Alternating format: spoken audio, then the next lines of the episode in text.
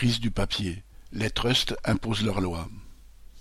Comme beaucoup de secteurs de l'économie, celui du papier connaît des pénuries et une hausse brutale des prix. À l'approche des ventes de Noël, les éditeurs de livres craignent de manquer de papier. Les imprimeurs annoncent qu'ils devront s'en remettre au hasard des livraisons. Même les producteurs de papier toilette prévoient des retards de livraison. En huit mois, le prix de la pâte à papier a augmenté de presque 50%. C'est une conséquence de l'augmentation du prix d'autres matières premières, comme le bois, ou de ceux de l'énergie, car l'industrie du papier en est grosse consommatrice. Mais c'est aussi le fruit de choix des grands groupes qui dominent le secteur. Le leader mondial du papier est le groupe américain International Paper, suivi de groupes européens très puissants comme le finno-suédois Stora Enso ou le finlandais UPM. Tous contribuent depuis des années à l'évolution du marché du papier. D'un côté, le développement du numérique a fait chuter la consommation des papiers sur lesquels les livres et les journaux sont imprimés.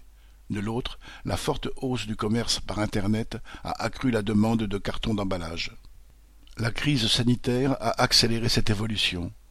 Pendant les premiers confinements, la fermeture des librairies, des kiosques à journaux, des écoles et des universités ont entraîné un effondrement de la demande de papier, alors que les commandes de colis en tout genre sur Internet, chez Amazon ou ses concurrents, ont fait exploser la demande de cartonnage. Les grands groupes ont donc transformé des lignes de production de papier en lignes de production de carton. Et surtout, ils ont fermé des usines de papier. En 2021, le leader européen Stora Enso a annoncé la fermeture de deux usines, une de 670 salariés en Finlande et une autre de 440 salariés en Suède. Ces fermetures s'ajoutent à celles de nombreuses usines ces dernières années.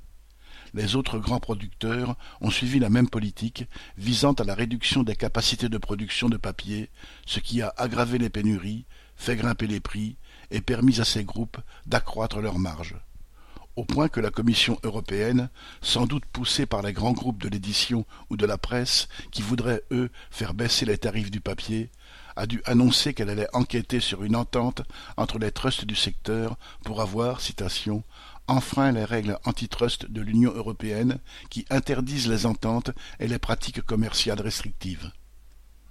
Ce qui se passe dans le secteur du papier n'est qu'un exemple. Les pénuries et les hausses de prix, parties du secteur de l'énergie et du transport maritime, se sont généralisées à de nombreuses branches de l'économie. Ce que la presse a appelé depuis deux mois la reprise n'est en fait qu'une situation où la production est de plus en plus désorganisée. La politique des trusts qui domine des secteurs entiers n'est pas de tenter d'y remettre de l'ordre.